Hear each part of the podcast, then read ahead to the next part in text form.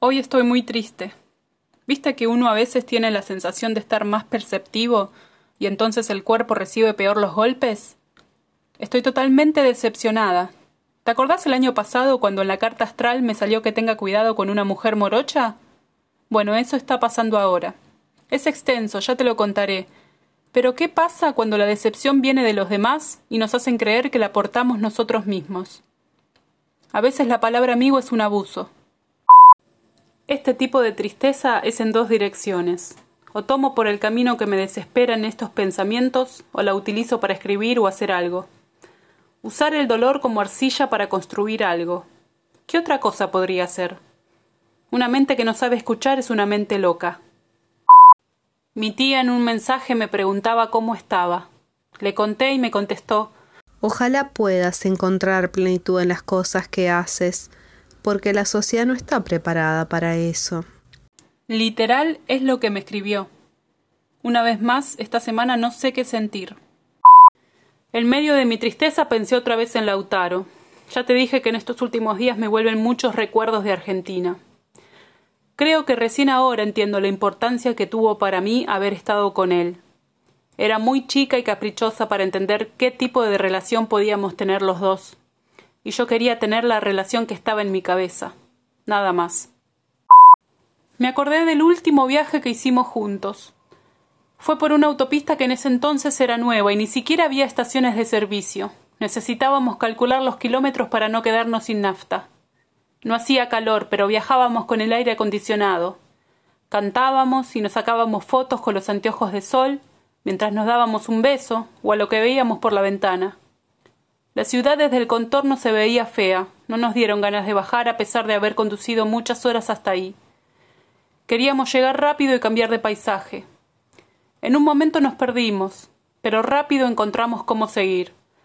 Es algo que nos pasaba habitualmente, extraviarnos y volver a encontrar el camino. Estábamos muy contentos. Habíamos hecho este viaje antes, pero era la primera vez juntos. El viaje fue lento y peligroso, pero no teníamos miedo. Cuando nos conocimos, Lautaro me había dicho que yo manejaba bien. Después nunca más me lo volvió a decir. No sabía si todavía se sentía seguro conmigo manejando. Habíamos hecho muchos kilómetros juntos en autopista, pero dudaba porque él no decía mucho. Usábamos el auto para conversar. Pasábamos muchas horas manejando y sentados uno al lado del otro. Muchas veces nos hicimos confesiones así, sujetos por el cinturón de seguridad, escuchando canciones, viendo los álamos pasar para atrás a toda velocidad, mirando los cipreses que tanto nos gustaban, los arroyos a veces inundados, los campos sembrados y los campos secos. Alguna vez con neblina, a bajísima velocidad y con desconfianza. Otro día con tanta lluvia que no veíamos adelante, pero tampoco podíamos detenernos y volver atrás. También lo aprendimos juntos, era imposible. Muchas veces lo vi reír, dormir y llorar al lado mío con el cielo y el horizonte de fondo.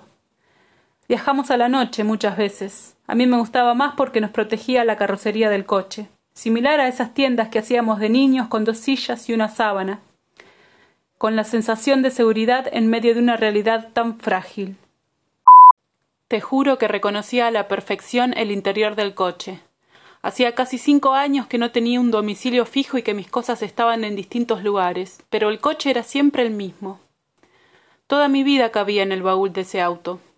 A veces pasaba la mano por el tapizado del techo y del plástico de los paneles de la puerta. Cuando manejaba, era de las pocas veces que sentía el control, que creía en serio estar conduciéndonos hacia alguna parte.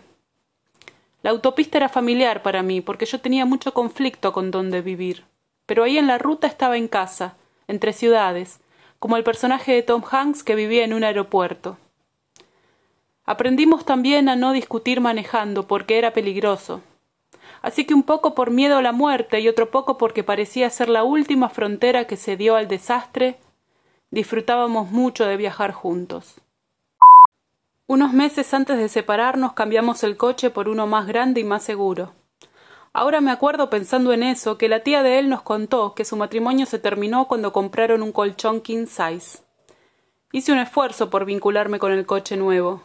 Lo recorría con la palma de la mano y reconocía la gaveta más profunda, la potencia del motor y la estabilidad que era del auto, no nuestra.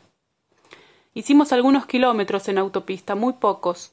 Ni siquiera recuerdo habernos besado arriba de ese auto, tan nuevo que no alcanzó a imprimirse ninguna de nuestras huellas para poder reconocerlo entre tantos miles de otros iguales. Compré tres plantas, macetas y tierra. Tengo la sensación de estar inaugurando algo que empezó hace un largo rato ya. Te quiero, mi David.